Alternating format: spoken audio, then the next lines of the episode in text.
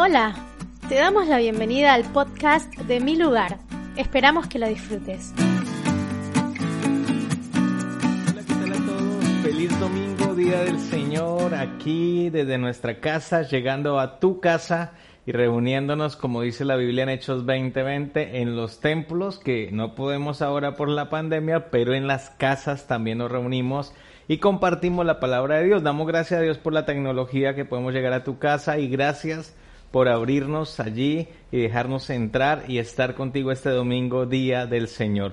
Y hoy quiero hablar de algo que la gente me ha preguntado mucho, ¿cómo puedo vivir en estos tiempos? Si quieres colocarle un título a la prédica es que vamos a vivir en gozo y en alegría. Colócale así, vamos a vivir en gozo y en alegría. ¿Por qué? Porque la palabra de Dios dice que el gozo del Señor es mi fortaleza. El gozo del Señor es nuestra fortaleza, es lo que nos lleva hacia adelante, es lo que nos anima. La palabra de Dios que es viva y eficaz que creemos en lo que Él dijo. Cada promesa de Él es sí y amén en Cristo.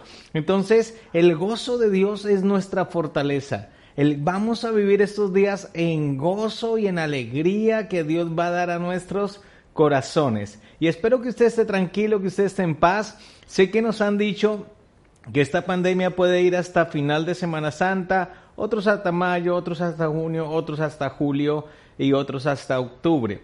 Yo quiero animarle algo y quiero que usted aquí, que es de mi lugar, entienda un poquito el punto de vista desde neurología. Recordá que desde el punto de vista neurológico, si nosotros estamos sobreestimulando nuestro cerebro, tratando de decir que esto va a pasar rápido y no pasa rápido, vamos a entrar en frustración, vamos a entrar en desesperación, vamos a entrar en miedo, en temor, en ansiedad y lo más tremendo es que la ansiedad trae consigo estrés y el estrés trae consigo depresión. Y esto puede conducir hasta la muerte. Hay que trabajar en este tiempo muy fuerte con nuestras emociones. Entonces yo por eso les estoy dando una recomendación. Planifique como si esto fuera a durar varios meses. Miremos a China, miremos a Europa. Llevan meses combatiendo con esta y no ha salido. Es mejor pensar que esto va hasta junio, julio, agosto o hasta octubre. Es mucho mejor pensar así. ¿Por qué? Porque si salimos antes vamos a estar contentos, vamos a estar tranquilos. Pero si vos estás pensando que vas a salir este fin de semana o el otro o en 15 días o, en un mes y no sales, es como la persona que está en prisión y le dicen van a salir, va a salir y nunca sale. Esa persona un día va a tomar una decisión nefasta. Yo quiero decirte, aprovecha este tiempo alegrate, gozate en el Señor, disfruta la vida, disfruta el tiempo con Dios, disfruta el tiempo con tu familia, aprende un arte, estudia, aprende idiomas, lee, eh, divertite, hace lo que más podás con el Señor, eh, alaba, adora, lee la Biblia. Y en Mateo 24, 37 al 39, no lo vamos a leer, pero allí dice que en los últimos días será como los días de Noé. Y sabe algo que la gente piensa que Noé duró 40 días en el, en, el arca y realmente él no duró 40 días, duró 370 días. Pero dice que en ese tiempo la gente andaba como hoy en día, ocupada de fiesta, eh, bailando, dándose en casamiento, comiendo, bebiendo, o sea, una vida muy mundana. Y hoy en día en ese ritmo andábamos hasta ciertas personas que decían ser cristianas. Entonces allí es donde debemos pensar, ¿por qué este tiempo? Yo pienso que hay que buscarle el lado positivo. Lado positivo es que Dios quería que tú y yo tuviéramos un tiempo con Él, que tú y yo tuviéramos un tiempo de encuentro con el Señor. No un encuentro de tres días, sino un encuentro de muchos días. De pronto de 40 días, lo que llovió en el diluvio, o de pronto de 370 días, como le pasó a Noé. Él duró 370 días en el arca, llenándose de Dios.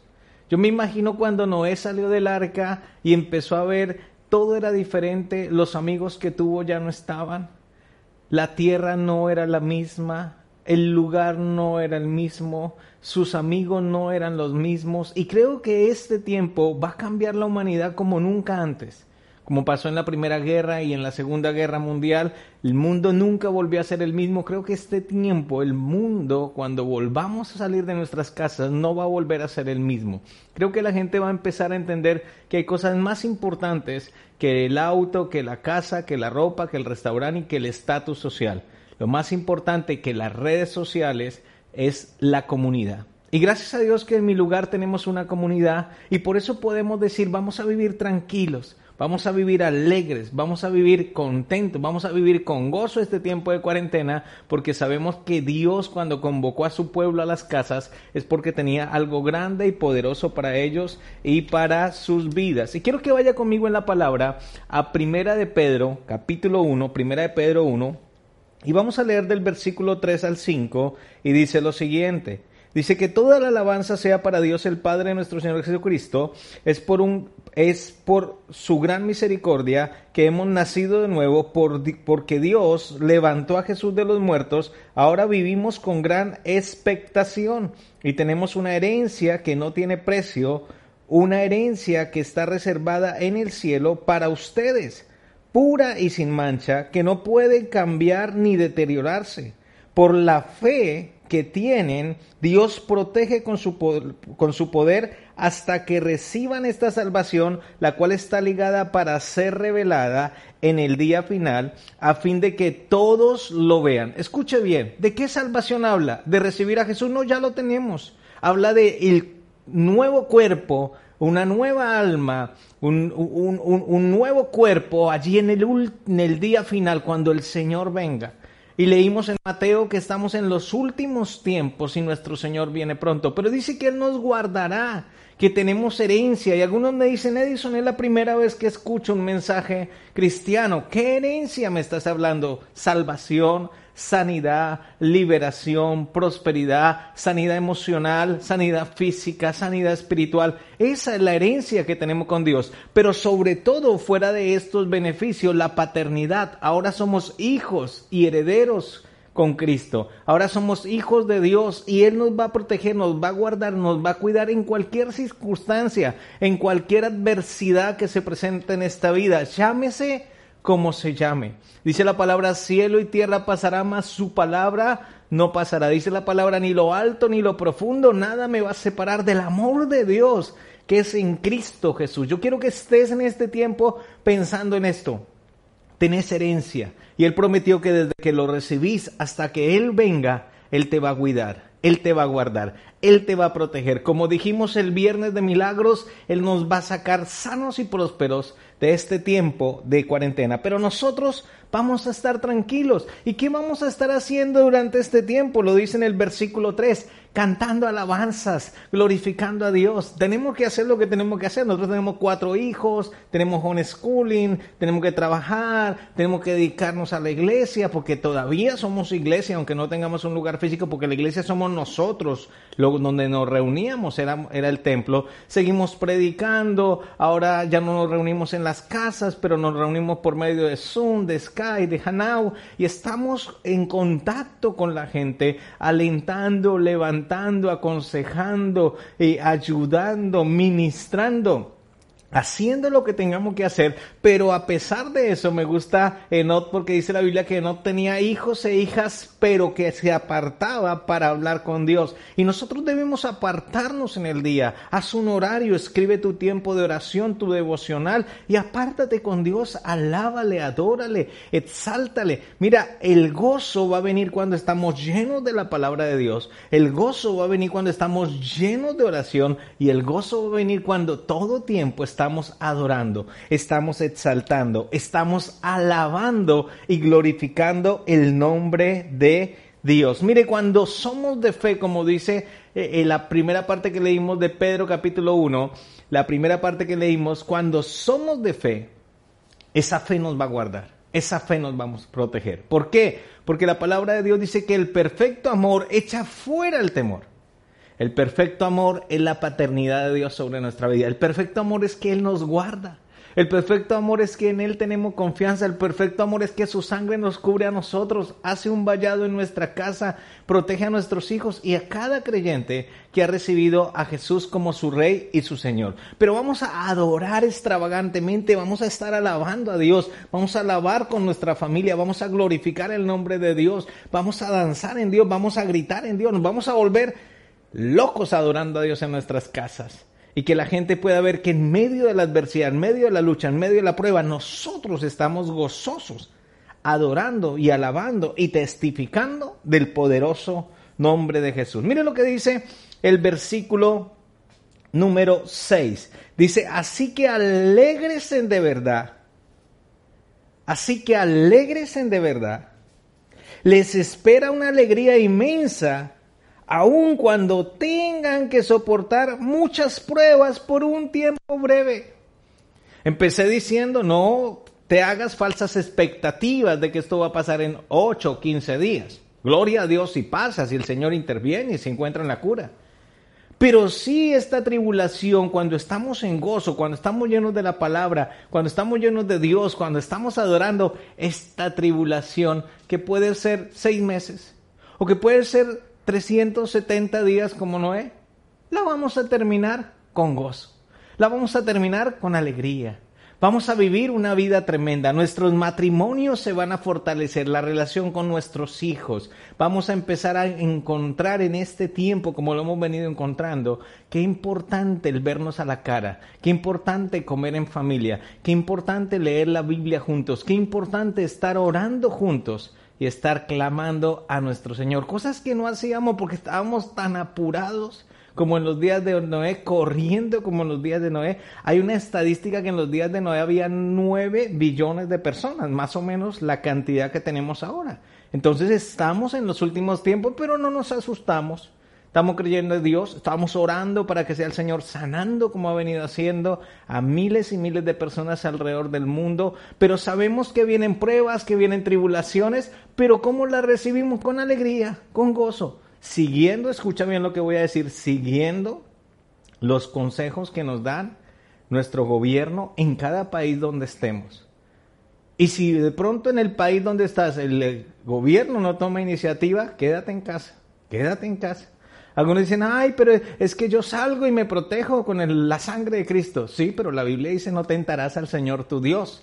Entonces, si sabemos que afuera la cosa no está buena, quedémonos en casa, disfrutemos, estemos en familia, pasemos un buen tiempo. Luego mira lo que dice la Biblia en el versículo 7 y versículo 8. Dice, esta prueba demostrará que su fe es auténtica, está siendo probada de la misma manera que el fuego prueba y purifica el oro aunque la fe de ustedes es mucho más preciosa que el mismo oro, entonces su fe, al permanecer firme en la en tantas pruebas, le traerá mucha alabanza, gloria y honra en el día que Jesucristo sea revelado a todo el mundo. Qué tremendo aquí el versículo 7 que nos dice que nuestra fe va a ser probada, que nuestra fe va a entrar en prueba. Yo digo que hoy en día la gente que no estábamos jugando a ser la iglesia, sino que éramos la iglesia, que pertenecíamos a una comunidad cristiana, que acompañábamos una visión, una misión, que tenemos pastores, porque la Biblia nos mandó a buscar pastores, no a buscar iglesia, y que teníamos un grupo pequeño, un grupo en casa, hoy estamos viendo el beneficio de habernos llenado de la palabra, de haber hecho caso de haber sido obediente a nuestros pastores de estudiar la palabra, porque nuestra fe hoy está siendo probada, está siendo probada como por el fuego. Y hoy si no está lleno de palabras, si no está lleno de fe, si no está lleno de Dios, las emociones te van a pasar factura. La soledad te va a hacer pasar factura. La quietud y la calma te va a pasar factura. Hay gente que, que, que, que no entiende que esta calma, esta quietud es para escuchar de Dios. Pero hay gente que anda tan revolucionada y tan apurada como Marta que no disfrutan estos tiempos de la presencia de Dios. Pero dice el versículo 7 que nuestra fe y el versículo 6 que nuestra fe está en prueba, pero que esta prueba demostrará la fe auténtica. Dice la Biblia que no todo el que dice Señor, Señor entrará al reino de los cielos. Pero hoy en día vamos a ver quién es cristiano el que está tranquilo, el que está en paz, el que está en gozo. No el tóxico, no el que está enviando las cadenas de que todos nos vamos a morir y que, ay Dios mío, mire, ¿sabe algo? Yo voy a abrir mi corazón en este momento. A mí la muerte no me da miedo. Si me fuera a morir, me voy para el cielo. ¿Qué miedo voy a tener de eso? El vivir para mí, como dijo el apóstol Pablo, es Cristo, es predicar, es llevar el mensaje. Pero la gente que piensa que el vivir es tener un auto, una casa, una piscina, el quincho, las vacaciones, ir al mejor restaurante, la mejor ropa, un estatus, ¿de qué les sirve lo que ellos piensan que es la vida? Si hoy en día no pueden disfrutar nada de eso, por eso están asustados, temerosos, en pánico, ansiosos, deprimidos. Porque ellos no entienden que la vida para nosotros es Cristo. El vivir es Cristo. Versículo 8, mire lo que dice. Ustedes aman a Jesucristo a pesar de que nunca lo han visto, aunque ahora lo ven, confían en Él, perdón, aunque ahora no lo ven, confían en Él y se gozan con una alegría gloriosa e indescriptible. Qué tremendo lo que dice esta palabra. Que aunque no vemos a Cristo, aunque no lo vemos, aunque no estamos en un lugar físico todos congregados, pero donde están dos o más en su nombre, Él está en medio de ellos. Ahora nosotros nos gozamos, pero me gusta lo que dice la palabra de Dios. Dice que no solamente nos gozamos, sino escuche bien, dice que ese gozo, que ese gozo, que esa alegría gloriosa es gloriosa e indescriptible. Entonces, Edison, ¿cómo debo pasar esta cuarentena, este tiempo de pandemia? Asustado, preocupado, apurado, con temor, con miedo, con ansiedad?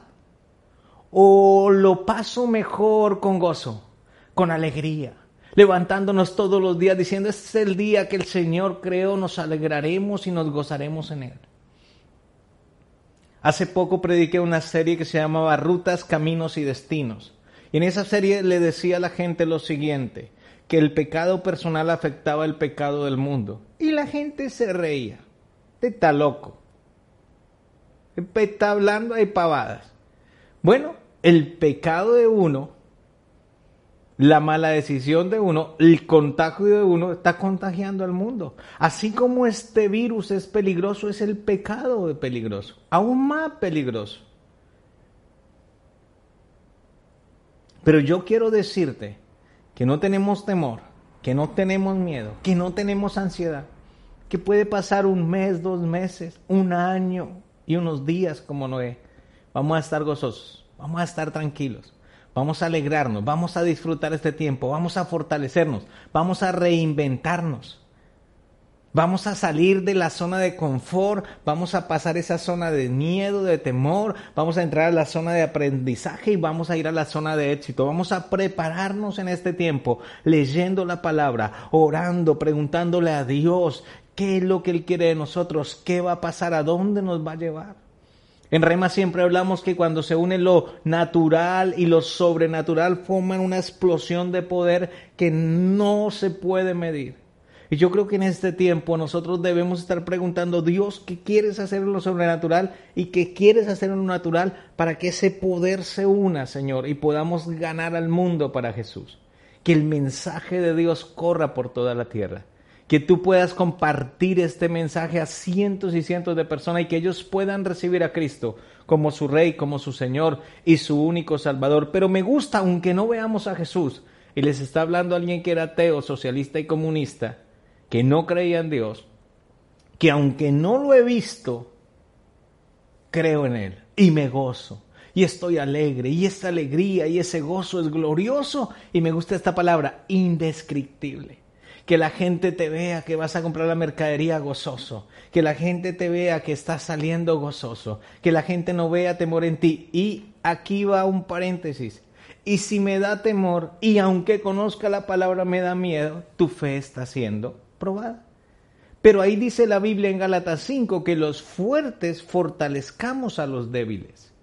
Por eso la importancia de no pertenecer a una iglesia o ir a una iglesia por moda, por música, por esto, por lo otro, sino ir a una iglesia porque tenemos un pastor y ese pastor forma líderes y esos líderes nos cuidan y nosotros hoy somos pastoreados y en el momento de debilidad que lo podés tener vos, que lo puedo tener yo, en el momento que nos veamos decadidos, vamos a acudir a la palabra de Dios.